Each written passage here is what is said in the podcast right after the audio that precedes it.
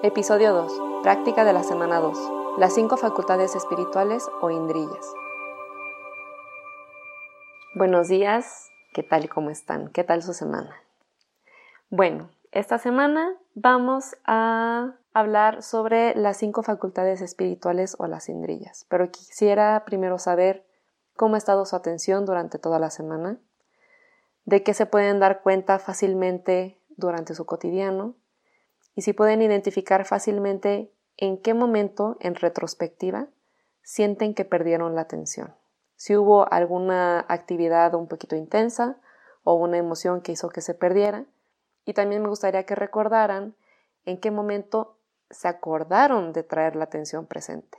¿Qué fue lo que los hizo recordarlo? Entonces, eso es algo que vamos a analizar a partir de ahora y durante todo el tiempo, y que además vamos a integrar en nuestra práctica meditativa estas cinco facultades espirituales que son una base esencial para la práctica vipassana. Normalmente en algunas prácticas meditativas, que son como de concentración o de tranquilidad, esa práctica de meditación está apoyada sobre un solo punto, que es la tranquilidad. ¿Sí? Cuando estamos apoyados sobre un, solo punto, nos estamos imaginando como un plato o una tabla balanceada sobre un solo punto. Entonces nos tarda, nos costamos un poquito de trabajo en balancearlo y entonces lo dejamos ahí y está bien tranquilito, está bien balanceado, está todo bien. Pero cualquier estímulo externo o cualquier cosa que lo mueva tantito de su lugar, se cae. ¿Sí? Entonces, esto es como que quisiera que tuviéramos esta apertura a borrarnos la concepción de que la meditación es únicamente basada en la tranquilidad y en la estabilidad mental, ¿no? Ese es como que un también un obstáculo muy grande que muchas personas encuentran en su práctica porque dicen, es que yo no puedo meditar porque pienso mucho, o no puedo meditar porque yo no sé poner la mente en blanco, no puedo meditar porque no sé hacer esto o no sé hacer lo otro. Entonces, quiero que sepan que en la meditación vipassana no estamos buscando hacer ese tipo de cosas. La tranquilidad y la estabilidad mental es una de las cinco columnas que van a sostener nuestra práctica meditativa y que además también es un resultado del entendimiento que surge a través de la observación y el análisis de la información que estamos recabando durante nuestra observación. Entonces, ¿cuáles son las cinco facultades mentales? En Pali se llaman indriyas la primera indrilla es atención. Y no es cualquier atención, es la atención plena. En Pali se llama sati. Vamos a imaginar que la mente es como un pozo. Y nosotros estamos en el pozo chacualeando y chapoteando y haciendo todo el movimiento y ese pozo se enturbia con, con lodo, con tierra que hay en, en todo alrededor. ¿no? Y nosotros fuera de la meditación, fuera de la atención, estamos nadando constantemente en emociones, en experiencias, en todo lo demás. Y la atención va a ser como si nosotros saliéramos del pozo y vemos adentro del pozo. Estamos viendo la mente, estamos observándola, estamos poniendo atención y dándonos cuenta de qué está pasando. Es una atención consciente, no nada más poner atención por poner atención, es poner atención consciente. Y esta atención nos va a llegar a la estabilidad mental, la estabilidad mental en pali es samadhi. Esa palabra muchas personas la conocen porque también se utiliza en el sánscrito. Entonces, cuando nosotros ponemos atención, nos lleva a estabilidad mental. ¿Qué es la, estabilidad mental en la onda del pozo? Cuando nosotros nos salimos del pozo y dejamos de chacualear, ¿qué es lo que pasa cuando tú dejas, por ejemplo, el agua turbia tranquila? Todas las partículas y todos los, las cosas que están flotando en el agua con el tiempo empiezan a sentarse. Poquito a poquito, como el agua de tamarindo, ¿no? Que dejas el vaso de tamarindo ahí y entonces todo se va quedando en el fondo. Entonces es igual con la mente.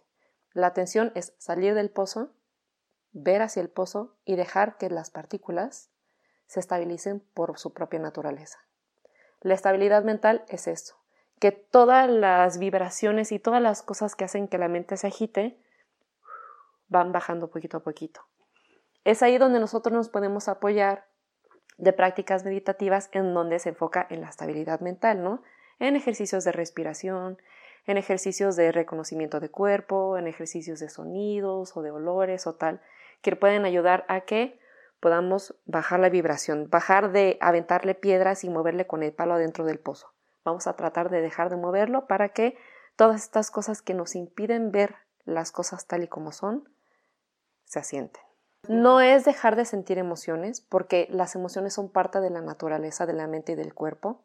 Se trata sobre simplemente observar. El no ver es ignorancia y esa ignorancia enturbia todo. Lo que enturbia todo es el no ver. Y también como que la, la ansiedad y la eterna como que agitación que vienen junto con las experiencias y las emociones que surgen. ¿sí? Si nosotros salimos y dejamos que todo se está estabilizando, entonces vamos a poder ver las emociones. ¿sí? Las emociones están en el pozo, no están con nosotros, están en el pozo. Cuando nosotros tenemos un día agitado, fuera de la atención, entonces podemos reconocer que tenemos enojo, que tenemos ansiedad, que tenemos frustración, que tenemos estrés, molestia, todo este tipo de incomodidades. Pero nosotros cuando empezamos a poner atención y nuestra atención y estabilidad mental empiezan a, solidificarse, a fortalecerse, podemos poco a poco ir reconociendo que ciertas experiencias o patrones de experiencias que pasan en nuestro cotidiano hacen que surgen ciertas emociones. Entonces, cuando nosotros estamos en nuestro cotidiano y estamos como que viendo de que el tráfico, decide que estoy respirando y estoy poniendo atención. Y como estoy poniendo atención y sé que normalmente en estos momentos donde siento estrés y estás diciendo, la mente sabe, la mente es muy sabia. Cuando dice y no sabe que está poniendo atención, el estrés surge naturalmente por hábito. Pero cuando nosotros ponemos atención, la mente sabe que es una sensación displacentera. Entonces trata de decirle, ahorita no, joven, no la está reprimiendo. Esa es la estabilidad mental. No la reprime, la entiende, dice, esto es algo que no se siente bien. Entonces vamos a mantenernos tranquilos. Entonces, así, tranquilo. Y es algo natural, no es algo que se fuerza. La atención y la estabilidad mental es como cuando estás, estás cuidando a un niño chiquito que es muy travieso.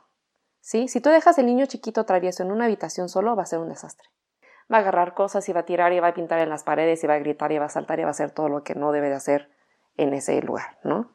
Pero si nosotros volteamos a ver al niño y le dices, mi hijo, aguántate tantito, entonces el niño va a estar tranquilito. A lo mejor va a seguir haciendo algunas travesuritas porque tiene que aprender que hay cosas que no son correctas de hacer. Entonces, poquito a poquito se va a ir tranquilizando ese niño. el niño tranquilo es la estabilidad mental. Después de la atención, la estabilidad mental está esfuerzo correcto. Y el esfuerzo correcto en Pali es viriya. ¿Qué es el esfuerzo correcto? El esfuerzo correcto es el mantenerte viendo en el pozo. Es muy importante el querer mantenerte viendo en el pozo. No quieres inclinarte demasiado en el pozo, así como que mientras más te inclines adentro del pozo no va a cambiar la forma en la que vas a observar las cosas. Y tampoco quieres irte como que muy atrás del pozo porque no vas a alcanzar a ver muy bien. Eso se traduce en que no queremos esforzarnos o poner mucho ímpetu, demasiado ímpetu en nuestra observación, que nuestra energía se gaste muy pronto durante nuestro día. Cuando nosotros estamos invirtiendo demasiada energía en la observación, nos puede doler la cabeza, nos sentimos muy cansados, nuestra estabilidad mental es más frágil, ¿no? Porque estamos un poquito más sensibles y pues no, no funciona. Pero si nosotros ponemos muy poca energía en el observar dentro del pozo, entonces perdemos la atención muy fácilmente. Virilla o el esfuerzo correcto se trata sobre nosotros a través de la práctica de contemplación encontrar el equilibrio entre la energía que vamos a poner en la atención a nuestra mente. Eso es bien importante. Y yo no te puedo decir de que, ah, pues lo haces de esta manera. Una forma, un ejemplo muy bonito que les puedo decir es de que identifiquen el peso de su cuerpo sobre el asiento. Y si yo guío sus mentes en identifiquen cómo se siente respirar naturalmente, la mente lo hace muy fácilmente, la mente puede poner atención muy fácilmente. Y entonces es esta cantidad de energía la que nosotros podemos poner en nuestro cotidiano. Solo tenemos que acordarnos de poner atención, de que acuérdate, ¿qué está pasando? ¿Qué sabes? Esa es una pregunta esencial en la práctica vipassana, especialmente en las enseñanzas de Seadu Teyanía, que es nuestro maestro. El maestro dice, ¿qué sabe la mente? ¿Qué puede identificar en este momento? ¿Algún sonido? ¿Alguna sensación? ¿Algún pensamiento? Alguna emoción que está pasando, cómo se sienten nuestros órganos, cómo se siente nuestra cabeza, nuestra cara, ¿no? Queremos hacer ese tipo de investigación. Entonces, si nosotros le mantenemos preguntas constantes a la mente para que se mantenga interesada en el momento presente, entonces va a ser más fácil mantener esa atención constante. Aventándole preguntas, no nada más diciéndole, pon atención, chiquillo. Entonces el chiquillo es como que, ay, qué pereza, ¿no? Pero al chiquillo le va a dar a lo mejor interés poner atención si tú le dices, oye, ¿y de qué color es esa pelota? Y va a voltear y dice, ah, sí, hay una pelota, qué padre, ¿no? Vamos a ver la pelota. Oye, ¿y este, ¿y cómo se siente si tocas el tapete? Ah, wow, ¿no? Digo, no vamos a, a guiar de esa manera a la mente, pero si nosotros en nuestro cotidiano decimos, ¿cómo se siente el estrés de manejar? Y solamente lo observas. Nosotros queremos ser observadores. Eso es nuestro único trabajo aventar preguntas, mantener el interés, porque sin interés la mente se aburre muy fácilmente y pierde la atención con facilidad. Y Virilla depende de esas preguntas, depende de ese interés y de mantener la atención en un buen equilibrio. No queremos, estoy poniendo atención siempre, oh, oh me estoy forzando. No, así no vas, no, no, no es sustentable. Es natural, es natural. Nosotros por nuestra propia cuenta vamos a poder identificar, encontrar el equilibrio en la energía. Es como andar en bicicleta si te vas mucho para un lado o mucho para un otro, pues te vas a caer. La práctica se va a caer. Entonces tenemos que ir empezando a pedalear despacito, despacito y vamos a encontrar el punto medio. En el budismo, el punto medio está presente en todos los aspectos. Entonces el punto de medio va a estar en el esfuerzo correcto, en la energía que estamos implementando en esta práctica. La cuarta columna es la fe, o en pali sada. Sada o fe no vamos a hablar sobre una fe ciega. Nosotros en un contexto occidental en donde estamos acostumbrados a una como al catolicismo o todas estas religiones basadas en, en una fe de poner un, altar, una imagen, una vela o todo lo demás, la fe en el budismo o en la práctica vipassana es completamente diferente. Nuestra fe reside en que nuestro trabajo meditativo tiene un buen resultado. Que nosotros cuando estamos poniendo atención y ganamos estabilidad mental y tenemos un buen esfuerzo correcto, y estamos viendo los resultados de que poco a poco la mente se va tranquilizando y se siente más fresca, más ligera, se siente mejor, entonces nosotros tenemos la fe en que estamos haciendo las cosas correctamente, de que la práctica es algo bueno para nosotros. La fe en el budismo no se trata sobre agarrar y poner inciensos y poner velas y poner imágenes. A lo mejor nos puede ayudar mucho en la inspiración y en mantenernos como que en, algo, en algún recordatorio visual, olfativo o de sonidos a mantener nuestra atención. Pero hay una historia muy simpática que a mí me encanta decir, que por ejemplo, nosotros estamos enfermos y la enfermedad es que la pasamos mal, mental y físicamente. Y Buda, cuando se iluminó, él encontró la forma de, nos, de, curar esa enfermedad a través de la meditación y del entendimiento y de la iluminación. Entonces, si nosotros estamos enfermos y Buda es el médico, pues eh, Buda, con sus indicaciones sobre cómo meditar, es la receta. Él escribe la receta. Entonces te dice, pon atención, sati, samadhi, virya, paña ¿no? Entonces, pon atención con estabilidad mental, con esfuerzo correcto, ten fe y también ten sabiduría. Ahorita vamos a la sabiduría. Y esta es la medicina, tómatela. Nuestra fe no reside en que voy a poner fotos del doctor y voy a enmarcar la receta, la voy a poner en el altar y le voy a poner velitas al doctor y tal, tal, tal, y voy a rezar al doctor y tal. Nuestras enfermedades no se curan si nosotros no nos tomamos el medicamento. De nada sirve el tener la receta enmarcada. Tengo que agarrar la receta y tomarme el tiempo y la energía para ir a la farmacia, comprarme el medicamento, que si tómate una cada ocho horas durante cinco días, pues entonces te tienes que tomar una durante cada, cada ocho horas durante cinco días para que esa enfermedad pues se vaya, ¿no? Esa es la cosa. La fe es en aquí saber que ese medicamento me va a hacer sentir bien. Y me lo estoy tomando y me siento mejor. Y que cuando termine de tomarme ese medicamento, ya le hicimos. La enfermedad se acabó. ¿Sí? De nada sirve que nos pongamos los collares, de nada sirve que pongamos los altares, de nada sirve que hagamos todas estas cosas si nosotros no tenemos la energía ni la intención de hacer lo que a nosotros nos hace bien, que es hacer una práctica meditativa. Esa es la cosa y esa es la fe. Una cosa que a mí me gusta mucho del budismo Theravada y de la práctica vipassana es que tiene sentido. O sea, no, no, no habla sobre esoterismo, no habla sobre cosas que, que son difíciles como que de entender porque pues puedes llegar a cuestionar hasta cierto punto de su veracidad o de, o de no. Aquí es la realidad tal y como es y si practicas la puedes ver y la puedes entender y es palpable, es táctil, ¿sí? No es como que se pueda poner a duda. Sí lo puedes poner a duda, de hecho es algo esencial en la práctica meditativa, tienes que hacer preguntas. Pero la cosa es de que las preguntas que tú haces, si pones el empeño, las puedes responder. Entonces, eso es lo bonito de la práctica vipassana. A lo mejor la fe al principio cuesta trabajo, de hecho es como que de las, de las cinco columnas la que como que entra un poquito como que dudosa, pero necesitamos hacer un pequeño esfuerzo para poder ver el resultado, ¿sí? Y además es como muchas personas ya lo han practicado y puedes ver incluso el, el, cambio que puede llegar a tener una persona cuando llega una práctica meditativa efectiva, ¿no?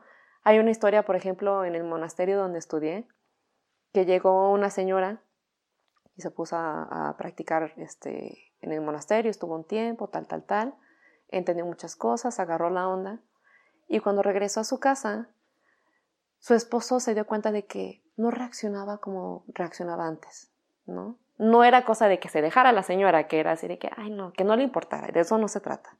Simplemente que tiene más sabiduría la forma en la que reacciona hacia las cosas, la forma en la que aborda ciertos conflictos, la forma en la que se desarrolla o se, o se, mm, se mueve con las otras personas. No es tan reactiva, ¿no? Es más tranquila, es más ecuánime, es más, más amorosa, ¿no? O sea, porque eso es el vipassana, es la cultivación de estados mentales positivos. Y el esposo se da cuenta de que su esposa está bien, está mejor. Y dice, bueno, ya te, ¿qué te pasa? ¿No? ¿Qué? O sea, ¿qué te crees? Casi, casi. Y la esposa le dijo, pues estoy haciendo esta práctica, me siento bien, me siento mejor. La verdad es que ha cambiado mucho la forma en la que estoy viendo y entendiendo las cosas del cotidiano, ¿no? Y entonces el, el señor dice, pues yo también quiero ir. Entonces el siguiente retiro regresa la señora con su esposo. ¿no? Porque es inspira, inspira y la gente lo puede ver, ¿no? Y no es nada más como, como agarrar y decirle a todo mundo, mira la receta que me estoy tomando. Esta es la receta, ¿eh? Mira, mira qué bonita receta. Y esta es la receta, la receta. Pues sí, tienes la receta, pero no veo que te la estás tomando, ¿no? Es bien importante, no nada más estar agarrando con la receta y, y decirle que, que está la receta, este es mi doctor, está bien padre, y me sé la receta de memoria. Chido, y cómo te sientes. Está bien padre la receta. ¿Y la receta? Cada ocho horas durante cinco días. Ok. ¿Y qué se siente tomar el medicamento? ¿No? Hay que tomarse la medicina. O sea, es este cambio, este impacto que tiene sobre nosotros, además de que fortalece nuestra fe, nuestra práctica, también inspira en la fe de otras personas. Y eso también es bien importante. Vamos a la última endrilla, que es la sabiduría. Sabiduría en pali es paña. Cuando nosotros estamos hablando de sabiduría en el budismo, no estamos hablando sobre una sabiduría de conocimiento del mundo, del conocimiento de las cosas, que si 2 más 2 es igual a 4, que si, este, por ejemplo, la química del fuego o que si tal cosa, ¿no? No estamos hablando de sabiduría de conocimiento mundano, sino más bien estamos hablando sobre la sabiduría que surge a través de la observación. Y hay tres tipos de sabiduría. Está la, la, sabiduría popular, la sabiduría que flota en el ambiente, que todo el mundo sabe que está nublado, va a llover, ¿no? Está nublado, va a llover. Y después está la sabiduría del estudio, la sabiduría que nosotros estamos obteniendo a través de escuchar a los maestros, de leer los libros, de compartir en grupo, de hacer preguntas, ¿no? Ese tipo de sabiduría. Y es el tipo de sabiduría de segundo grado, que es esta la de la investigación y la del el estudio, la que nos va a ayudar a la sabiduría de primer grado. ¿Cuál es la sabiduría de primer grado? Cuando tú entiendes profundamente algo, cuando algo se entiende intuitivamente. Por ejemplo, En la sabiduría popular, en la sabiduría de tercer grado, es, ese es un árbol de mango y da mangos. Ok, tú pasas, ves y sabes que ese es un árbol de mangos. En la sabiduría de, de segundo grado, ah, pues este es el árbol de mango, su nombre científico es el pololis, pololis, pololis. La verdad no sé cuál es el nombre científico del mango. Y tiene las hojas de esta forma y tiene un, fruto que da en forma semirredonda, de color tal. Los cuidados del árbol y el fruto y el sabor y la química del sabor y, y qué es lo que compone todo el árbol de mango. La sabiduría del primer grado es cuando tú vas, agarras el árbol del mango, jalas el mango, lo pelas, lo hueles, lo analizas, lo inspeccionas y lo pruebas. Y dices, ah, este es el mango, ¿no? Que te dice, ¡guau!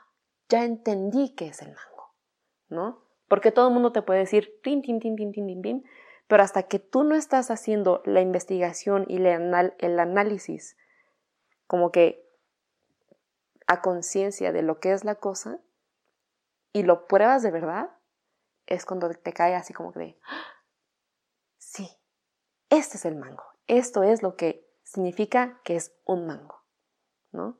El mango tiene un sabor semiácido, no sé qué, tiene una textura carnosita y medio suave y tal, tal, tal. Pero cuando tú por fin tienes la experiencia de tomarlo y vivir la experiencia por ti mismo, a través de tu energía y tu, el mango me va a, a nutrir, me va a dar algo bueno. Y sí, y lo sabes y lo pruebas, esa es la sabiduría de primer grado. Y entonces en la meditación vipassana, cuando estás estudiando de que, ah, bueno, pues esta es la mente, estas son las impurezas mentales, esta es la tal, tal, tal, tal, tal, que vamos a ir viéndolo con, conforme vayamos avanzando, y tú la estás viendo, y conforme vas viendo, vas recolectando esta información, hasta que poquito a poquito vas formando una imagen. Y cuando tienes una imagen y entiendes las cosas, te va a caer así como que los 20, ¿no? Que te cae un 20, que entiendes a profundidad una parte esencial del funcionamiento de tu cuerpo y de tu mente. Y eso es bien importante. Y vamos a volver a la tabla y a las columnas que la sostienen. Habíamos hablado de las meditaciones donde nada más hay una que es la de estabilidad mental, que es muy, como que muy frágil y muy inestable. Cuando nosotros hablamos de las cindrillas o de las este, facultades espirituales, son como cinco columnas. Cuando tú pones algo sobre cinco columnas, es estable, se mantiene. Entonces, estas cinco columnas son la base de nuestra práctica meditativa. Nosotros queremos seguir apoyándolas, queremos acordarnos de que están ahí para apoyarnos a nosotros, a la mente, para que mantenga su atención. A lo mejor de repente va a crecer una un poquito y se va a inclinar un poco, pero como se sigue apoyando en las demás, en lo que las demás alcanzan su buena altura, entonces vamos a agarrarla bien. Una cosa que se me olvidó comentar sobre sabiduría y paña, cuando nosotros estamos agarrando el conocimiento de segundo grado, que es el estudio y todo lo demás, puede que la columna de la sabiduría suba un poquito más que desequilibre nuestra, nuestra meditación. ¿sí? Nosotros queremos ser muy prudentes y queremos tener la sensibilidad de una cosa es la cantidad de conocimiento que yo tengo sobre, el budismo, sobre la filosofía, sobre todo lo demás, pero tener la sensibilidad de en dónde meditativamente y mentalmente estoy yo. No queremos ver más profundo de lo que nosotros podemos ver. Vamos a regresar a la estabilidad mental a samadhi y a volver al pozo. Cuando nosotros dejamos de agitar el agua, todas estas cosas, partículas sólidas que flotan en el agua, se van asentando poquito a poquito. ¿Sí? Y conforme se van asentando, vemos en la superficie que se ve más clarito. ¿Sí? Y de repente vemos un pececito por aquí, vemos una plantita que está creciendo en el, en el pozo por acá, ¿no? Que son las emociones, que son experiencias, que son cosas que forman parte de la mente. No podemos decir que entendemos a la mente únicamente viendo en ese nivel de, de superficie porque la mente, el pozo es súper profundo, muy, muy profundo. Y queremos tener mucho cuidado de decir de que, ah, ya, ahí está, ya lo vi. No, hija, a lo mejor más abajo hay un pececito más grande que se está comiendo estos pececitos de la tranquilidad, ¿no? Si nosotros en nuestra sabiduría estamos tratando de ver más allá de nuestras capacidades meditativas, entonces queremos ver más abajo de lo que hay en la sedimentación. No se puede ver, no lo podemos entender. Entonces eso es muy importante tener esa prudencia de que sí tengo ese conocimiento y lo voy a poner un poquito aquí a un lado, ¿no? Para que cuando sienta que sea el momento de como que consultarlo o, verlo, pues entonces lo tomamos. Pero hay que tener mucho cuidado en decir de que, ah, sí, este es este es dukkha, ¿no? Una de las, de las doctrinas muy importantes del, budismo.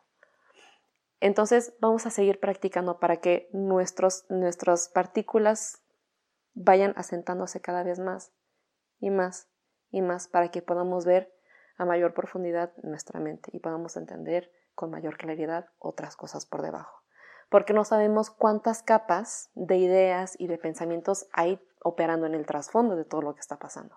Entonces queremos ser Vamos a ver, vamos a ver, vamos a esperar. Y seguimos observando, y seguimos confiando, seguimos queriendo observar y seguimos juntándonos hablando de lo que está pasando, cómo va tu práctica. Vamos a meter un poquito más información para mantener estas cinco columnas bien equilibradas y eso que sostenga nuestra práctica meditativa. Nosotros a lo mejor queremos poner en la pregunta de qué es la mente Simplemente cuando el observador, bueno, cuando nosotros ponemos atención y reconoce que todas estas cosas están pasando, todas esas cosas que pasan son la mente. Es un trabajo de la mente. ¿Sí? Si nosotros podemos sentir el peso de nuestro cuerpo, ok, tenemos el cuerpo que tiene esta capacidad de sentir, pero ¿quién lo reconoce? La mente. Si nosotros empezamos a recibir un olor, tenemos la capacidad física de percibir olores, ¿sí? Es lo que habíamos hablado en la clase pasada de que olemos porque podemos oler, ¿no? Porque tenemos la capacidad física en nuestros cuerpos de percibir aromas. Entonces, una cosa es esa capacidad física que tiene, pero la mente que está conectando a ese cuerpo que lo reconoce. Eso es un trabajo de la mente. Entonces, nosotros no tenemos que estar buscando la mente en ninguna parte. La mente ya está ahí. No es como, pero, o sea, ¿en dónde? ¿En dónde? tócate un hombro y si la mente lo reconoce, esa es la mente. A lo mejor podemos decir de que, ah, pues la mente está en el cerebro, en las conexiones, en la sinapsis, en las cosas así. Pero en la práctica meditativa, la mente está ahí porque ahí está poniendo atención. La mente está donde está, está la atención. No la tenemos que estar buscando, no está en ninguna parte, está ahí. Todo esto que yo estoy diciendo en este momento son las partículas que flotan en el pozo de nuestra mente y que no nos deja ver con claridad la profundidad de la mente. Conforme nosotros vamos a dejar de, de agitar el agua y que estamos reconociendo y viendo y vamos con la atención y con la estabilidad mental, dejar que las cosas se asienten, es como pulir un espejo. El espejo que sacas de la tierra y que está todo, todo, pues, todo sucio y, y lleno de tierra y rayado y que no se ve claramente, nosotros con estas cinco facultades mentales es como agarrar la arenita finita y el trapito y estás puliendo, ¿sí? Puliendo cada vez más. Y cada vez que pules y cada vez que pasas, pues entonces vas viendo cada vez más claro. La arena, la tierra, el óxido, todo lo demás es lo que no te permite ver en el espejo y estas cosas son las ideas incorrectas, la ignorancia, el ego, Todas estas cosas no nos dejan ver la realidad tal y como es.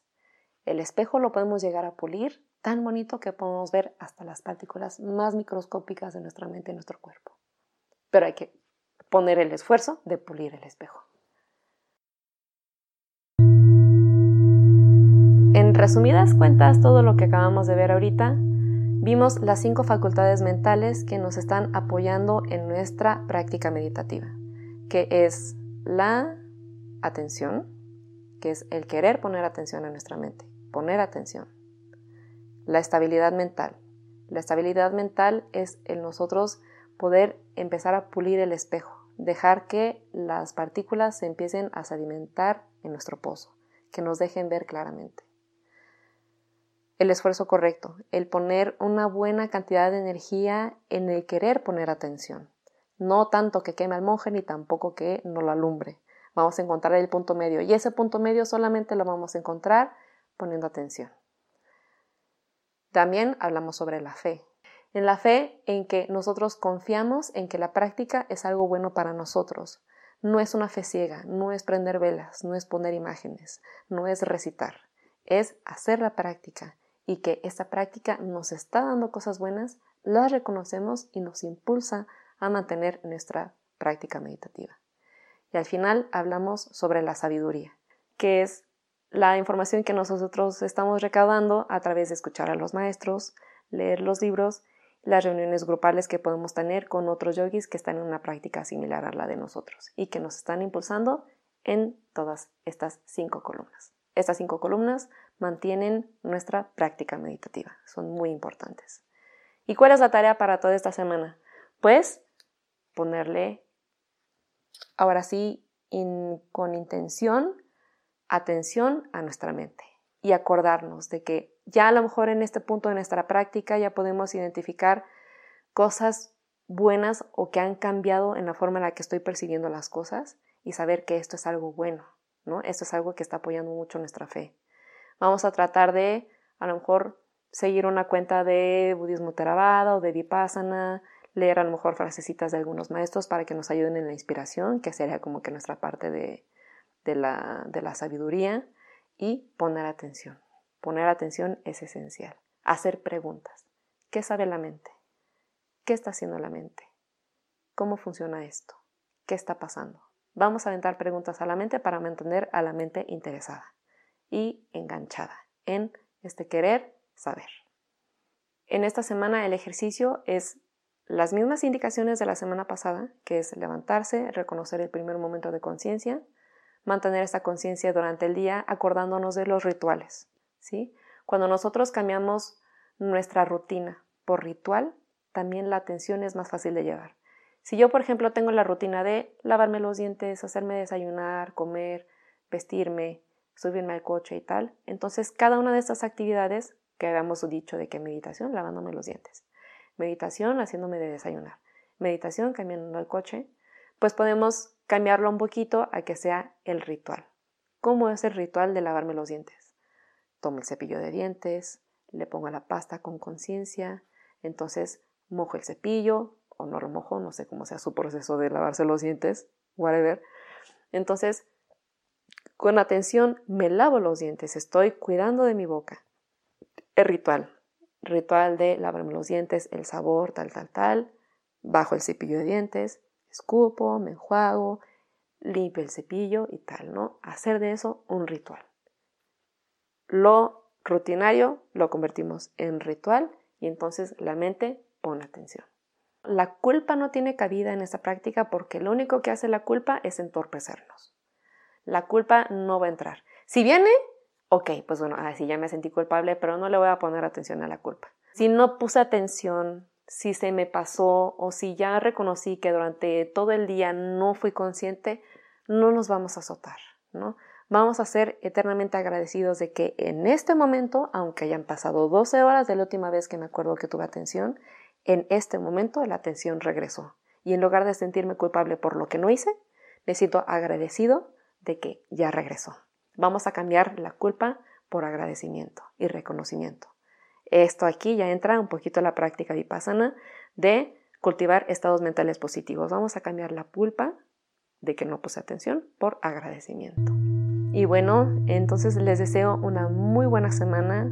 Pongan atención, sean conscientes, vayan identificando cositas por ahí que les vaya resonando en su día de que no se habían dado cuenta de esto con anterioridad. Lleven con ustedes una libretita si les sirve tomar notas y nos vemos la próxima semana o nos oímos. Gracias.